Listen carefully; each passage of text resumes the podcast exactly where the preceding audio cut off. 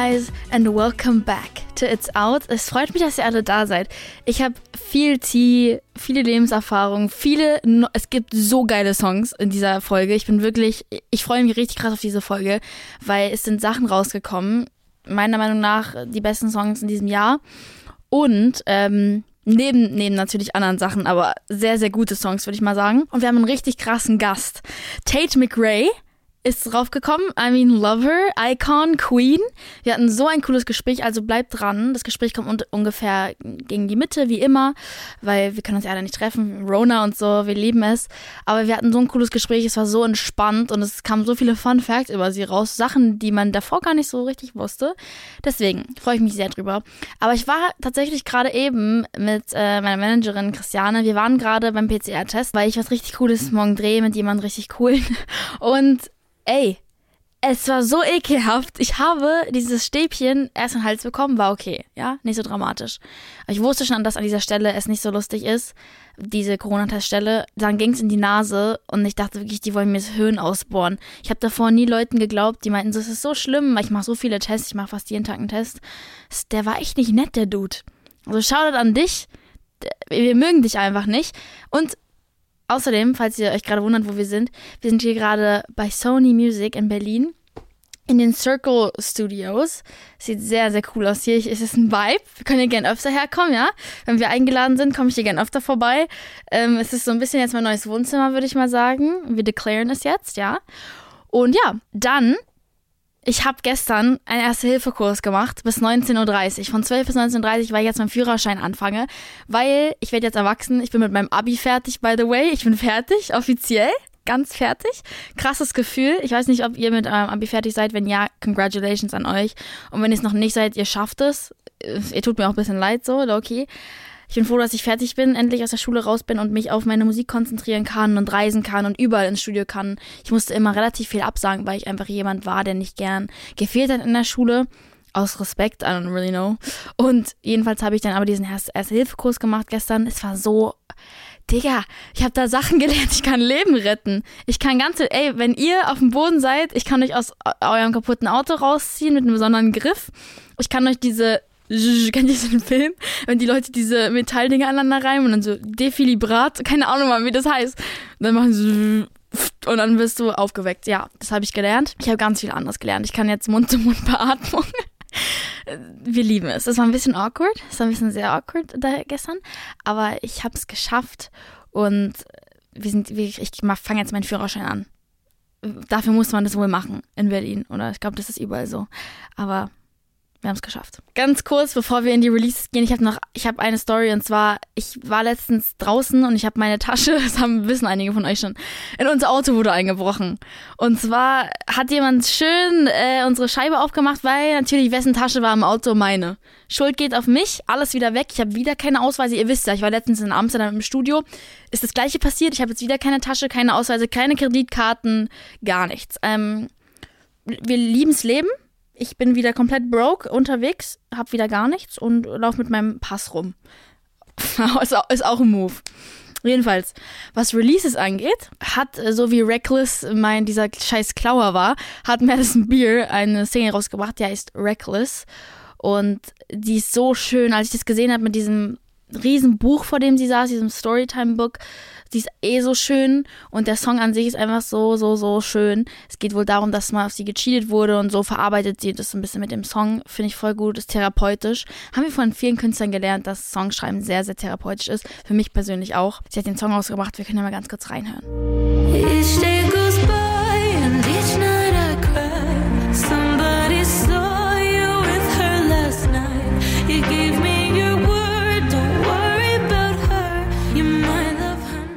finde, es hat so ein bisschen was von diesem, dieser Vibe, die sie auch gibt in dem kleinen Teaser, den sie gepostet hatte, von diesem Storytime-Telling, so äh, Nachtgeschichten, wenn so Nachtlieder angemacht werden für Babys, dieses, dieses Klimpern, das hat sie da eingebaut. Und die Melodie kommt mir irgendwie bekannt vor. Es ist irgendwie was, was man irgendwo im Hintergedächtnis hatte oder unter, hinter, Hinterkopf hatte. Gute Deutsch, Faye, heute wieder. Und deswegen, es gibt mir so ein bisschen Storytime-Book, Nighttime-Vibes, aber es ist so mit ihrer Engelsstimme richtig, richtig schön und sehr emotional. Und sie meinte irgendwie so, I hope everyone gets as emotional as me when you listen to that song and cry on your bathroom floor. Didn't do that yet, but uh, wenn jemand mal auf mich cheatet, weiß ich genau, was für einen Song ich mir anhöre. Dann geht's ab. Aber keiner darf auf mich cheaten, sonst, sonst raste ich aus. Dann haben wir als nächstes Black Bear feat Tate McRae, unseren heutigen Gast. Es hört sich immer so komisch an, sowas zu sagen. Aber erstens love Black Bear, aber Black Bear folgt mir auf Instagram. Ich war tatsächlich mal ähm, eingeladen in Berlin zu seinem Konzert, da war ich Backstage, da haben wir uns kennengelernt und seitdem sind wir so ein bisschen Buddies. Finde ich richtig cool, Traumfeature, so wie jetzt auch Tate McRae. Der Song heißt You Love You. Ich liebe die Message, es ist so ein bisschen, wie man einfach jemandem sagt, yo, Bro, du bist ein bisschen egoistisch so. Wir können da mal ganz kurz reinhören.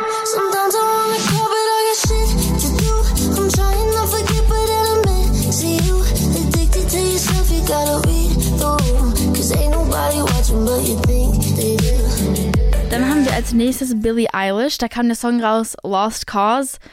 Ähm, and girl, she stepped in. What the hell? Äh, sie kam rein und hat gesagt, hier bin ich, Leute.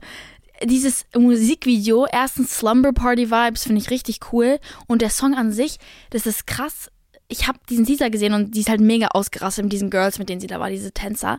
Und die, sind, die waren so ultra hyped und ich war so, krass, was für ein Song wird es? So wird sie jetzt auf einmal mit Bauchstimme so richtig krass laut singen und da kommt ein Beat rein. Aber es war tatsächlich ein ganz normaler Billie Eilish Song, aber der Text hatte dieses Attitude, dieses Wow. Also ich finde den, den Text krass und so ein bisschen ist es ein übertriebener Diss. Und es, sie will ja, dass es so ein Summer Bob wird und es wird ein Summer Bob. Ich finde es ihre beruhigende Stimme, aber sie kriegt trotzdem hin, dass man Hype wird, wenn sie anfängt zu singen. Finde ich einen krassen Mechanismus, weil man normalerweise bei so Travis Scott, der muss dir ins Ohr schreien, damit du ausrastest. Aber bei Billy ist es so, sie flüstert einem so ins Ohr und man, man, man sieht so, wie die ganzen Tänzer von ihr ausrasten. Fand ich sehr cool. Und she was hella hot, Bro. Also sie war so hot. Sorry. also sie sah so geil aus. Sie hat getanzt, sie hat getwerkt, alle haben getwerkt. Everyone was throwing it the fuck back. Also es war ein großer Vibe. Das Musikvideo war ein großer Vibe. Wir können ja mal ganz kurz in Billys Song reinhören. You ain't nothing but a lost cause. And this ain't nothing like it once was. I know you think it's such an outlaw. But you got no job. Dann haben wir als nächstes Paufu mit einem Featuring Travis Barker. We love Travis Barker. Wir kennen ihn, Freund von äh, Courtney Kardashian. Die unemotionale, aber liebt sie trotzdem. Sie ist low-key einer meiner Favorites von den Kardashians. Aber Chloe ist noch ein bisschen lustiger. Jedenfalls, jedenfalls äh, Travis Barker, der macht relativ viel in letzter Zeit. Der hat auch mit Jaden jetzt, äh, Jaden hat einen Song rausgebracht, Feed Travis Barker. Sehr, sehr guter Song, müsst ihr euch mal anhören. Ich feiere ihn sehr. Es hat halt diese Punk-Rock-Vibes. Und genau, Paufu und Charles Barker haben einen Song rausgebracht, also hören wir mal rein.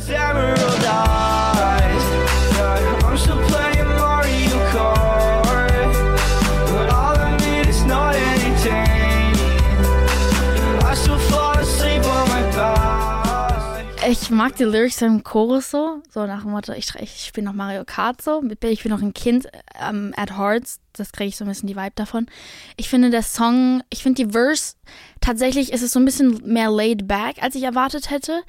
Die Drums von Travis, Fire. Das ist so ein bisschen ein Song, den man im Sommer hört, wenn man so das Dach auf hat von so seinem Cabrio, wenn er ein Cabrio hat und dann so durch die Hills fährt. Man sieht so den, den Strand, wir tun einfach mal so, als hätte Berlin einen Strand und dann macht man diesen Song an. Das ist so ein Feel-Free-Song. Aber ich finde eh so Punkrock-Songs in letzter Zeit, wie zum Beispiel der mit Jaden und Travis Barker. Think About Me heißt der, glaube ich, momentan einer meiner Favorite Songs. Das, das sind alles so Songs, sind so Feel-Free-Songs. Wenn man die anmacht, will man einfach in einem Auto ganz schnell fahren mit offenen Fenstern auf einem Dach. Deswegen, wenn ihr euch mal frei fühlen wollt, dann macht auf jeden Fall so Punkrock an. Das hilft echt, echt gut. Lil Babys Album ist aber auch rausgekommen. Ich musste das kurz ansprechen, weil es ist wirklich gut. Ich habe tatsächlich nicht reingehört, bis äh, Freunde von mir dieses eine Lied angemacht haben. Das heißt Who I Want. Wir müssen mal ganz kurz reinhören. Look a dead in the face when I'm coming. Send a video and tell me she want it. Just the other day I gave her some money. She the fifth fame, making no coming. If it happened to them niggas, we done it. Too much shit to stop, I can't be running. Boy, don't make me fly you bitch out the country. She tryna fuck me when I'm fast and she can't come around no more. Walked in the house, my Der Song ist so gut. Der ist momentan mit diesen Billie Eilish Songs, die gerade alle rausgekommen sind, sehr weit oben. Manchmal gibt es so hookige Momente, wo du, du hörst es und denkst dir so, oh mein Gott, jetzt muss ich abgehen, jetzt muss ich auf ein Konzert. Ich habe auch letztens eine Werbung gesehen für so viele verschiedene äh, Tour-Sachen, die nächstes Jahr kommen. Ich werde überall am Start sein. Wenn nicht, weine ich wirklich. Ich habe schon für Rolling Loud und so keine Tickets bekommen, aber naja, so ist es. Oder Lolla oder so. Ich muss, ich muss, sonst, ich bin so richtig auf Entzug, so Künstlerentzug. Ganz schlimm. So, das war das, das war's mit den Releases. Die Songs sind fresh, also macht sie wirklich in eure Playlist rein. Ich kann es euch nur empfehlen. Macht Rock Me Down in eure Playlist rein. Summer Bob, okay, 2021, let's go. Und ja, jetzt ist gleich Tate dran. Ich freue mich sehr drauf. Ich feiere sie als Künstlerin. Sie ist so alt wie ich. Ja, wir sind beide 17. Und das, was sie schon geschafft hat, I mean, wow. Sie bringt jetzt auch bald mit, äh, ich weiß immer nicht, wie man ihn ausspricht, Khaled. Ich sage immer, Khal manche sagen Khalid, manche sagen Khaled. Ka Ka okay, mit ihm bringt sie bald ein Feature raus auch. Also, ich bin darauf sehr gespannt. Ich freue mich sehr. Deswegen wünsche ich euch jetzt ganz viel Spaß mit Tate McRae. Well, first of all, welcome. Have you ever been to Germany?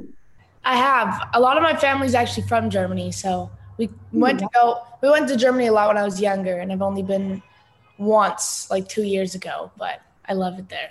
Like, where were you? In what city? Where did I go? Yeah.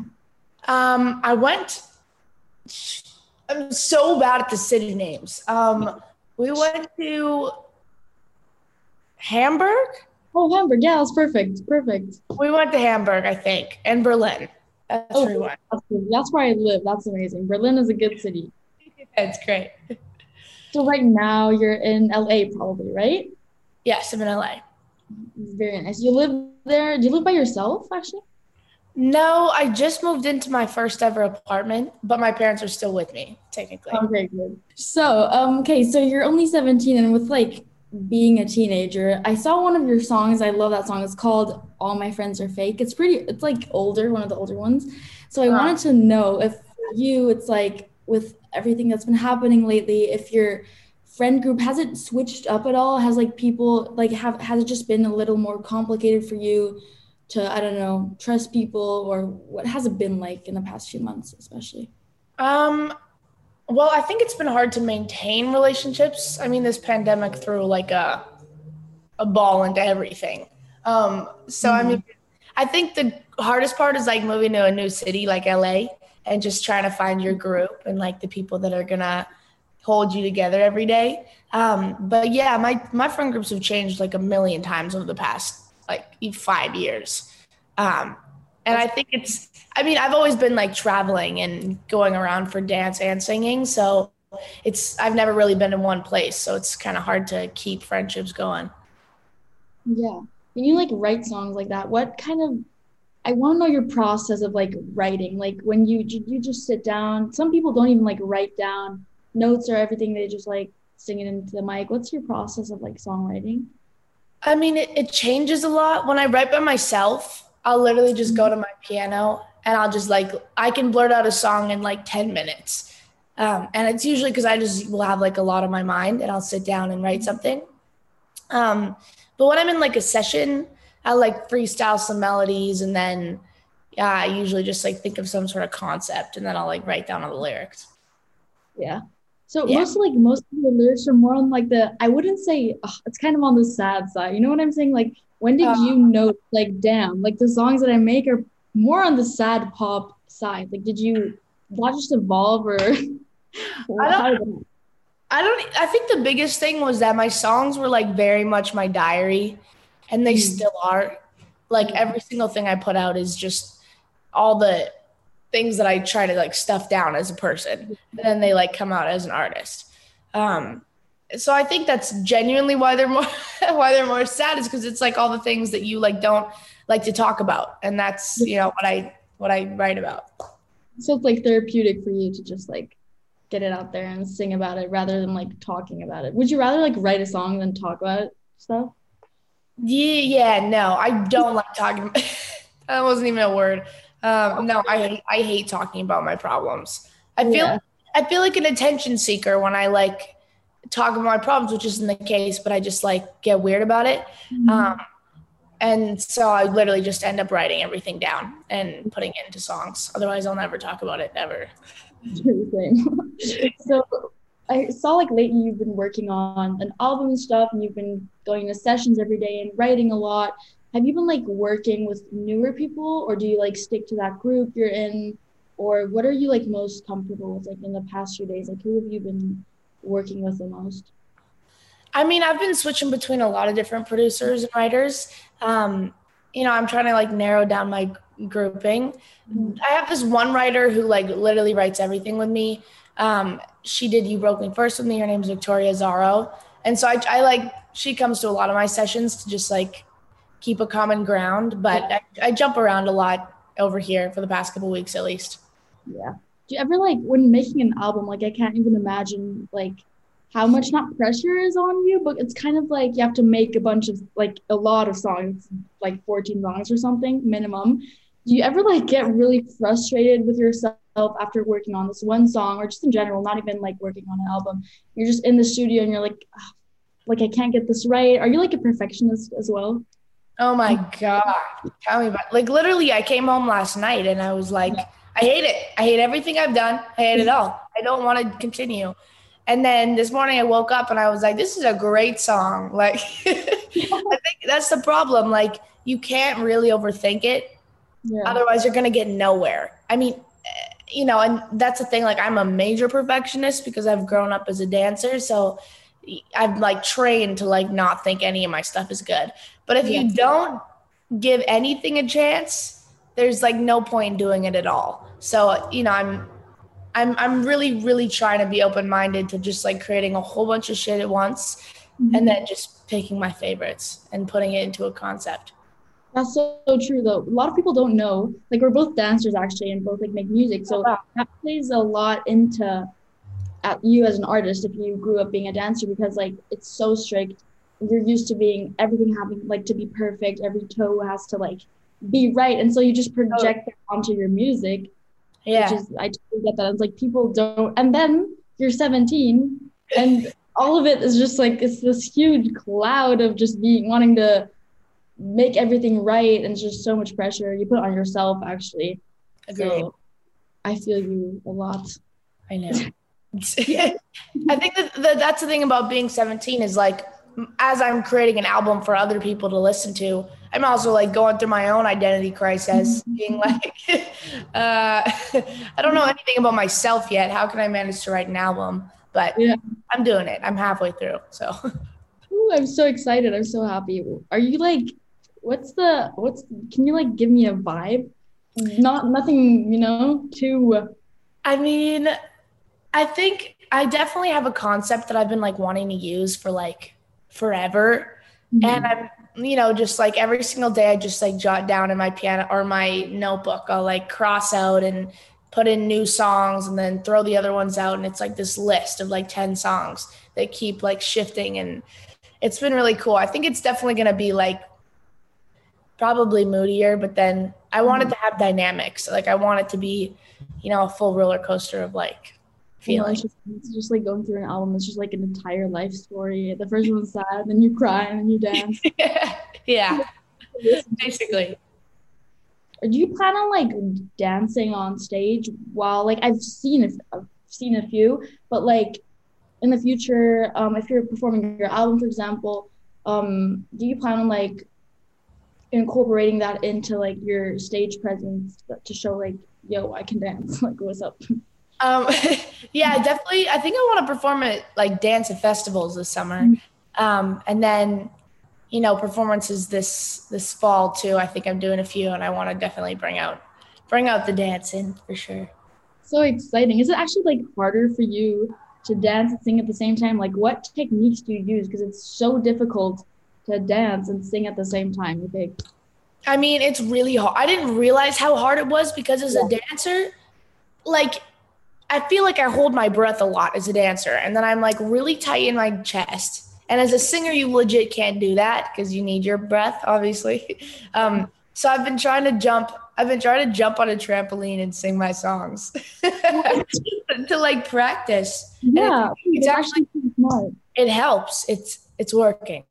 So So you're jumping on a trampoline and singing your songs. That's good because it's like you keep on like jumping up and down. It's like I couldn't honestly. it's super hard. Jesus, oh my God, that's funny actually. So you, do you have a like a backyard where is there a trampoline there? Are no, you gonna no. I ordered like a mini trampoline on Amazon. I did it. wait? That's so cool with like the stick going up and you're like holding the thing. You know this one? That's crazy. Okay, I can just imagine you like jumping up and down and singing your songs. Oh, it's ridiculous. Oh my God. Okay. Then I had one more question, which was uh, if you could choose any newcomers, two, um, that are like as young as we are, like our age gap, who would you choose? Just like random with your own preference out of this year, like 2021. Yeah, 2000, I'm forgetting what year. I could choose what? Like, Like, like- newcomers, like artists that are new oh, and young. Uh, for, ooh, who's coming up right now? I mean, I love love Olivia. She's so so talented. Um, there's also like Kid LAROI, who's really good. He's 17 as well. Um, I mean, there's not a lot of like young 17 year olds that I like that I know of. Um, so it's nice meeting you because I don't know. I'm not gonna- um, like you. you. No, I think I hear most of them are just like on YouTube or like TikTok. I'll hear them, but not like necessarily on Spotify yet. So maybe we'll see in a couple years.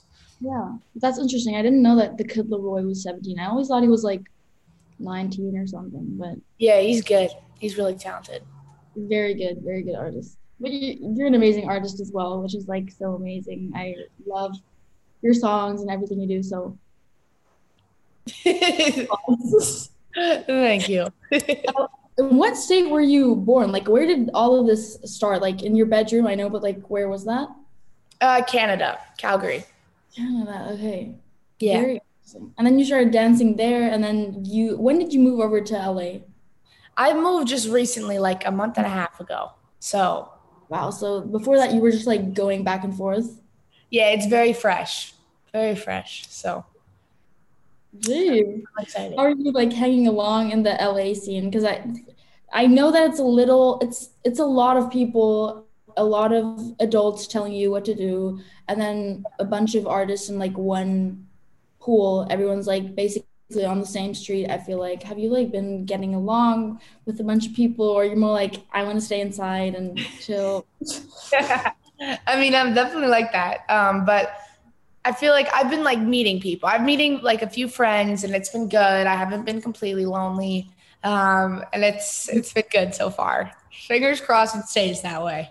Okay, very good. Yeah. now everything's opening up and you'll be able to live life again and like give concerts and stuff. Are you like excited for that? Because there's been a huge gap and now everything's just opening up and concerts like it's just like so I'm fast. so excited to perform again. Like so excited. I cannot Yeah. wait.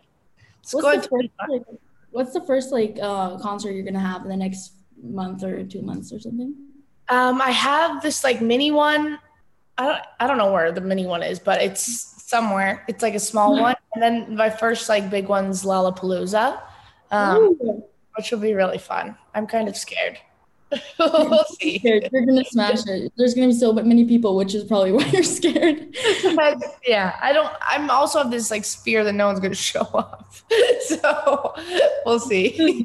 That's like the main thing for everyone. You always think no one's gonna show up, but everyone's gonna be there. I promise you. We'll see. I hope so. Like, hey guys, what's up? No, it's gonna be amazing, and you're gonna. It's gonna be cool. There, we also have a Lollapalooza actually in um, Berlin. I went to like last Really? year. yeah. So someday you should perform here in Germany. Every everyone would be there for sure. That'd be fun. I'm down. So Len, thank you so much for your time. Of Um, course. Nice meeting you. Yeah, nice meeting you. So gorgeous. Oh my god. Look at you. What the hell? Girl, if I'm ever in LA, we should definitely like hang out, go to the studio. I don't know a lot of people around there, so that would be really cool yes, of course. Come down to LA. for sure. Then All right. have a good day. Bye. okay. See you. So Leute, das war's mit dem Talk mit Tate. Wir hoffen sehr, sehr, dass er euch gefallen hat. Wir sehen uns auf jeden Fall nächste Woche. Und das war's mit dieser Folge von It's Out mit Filter Germany. Love you!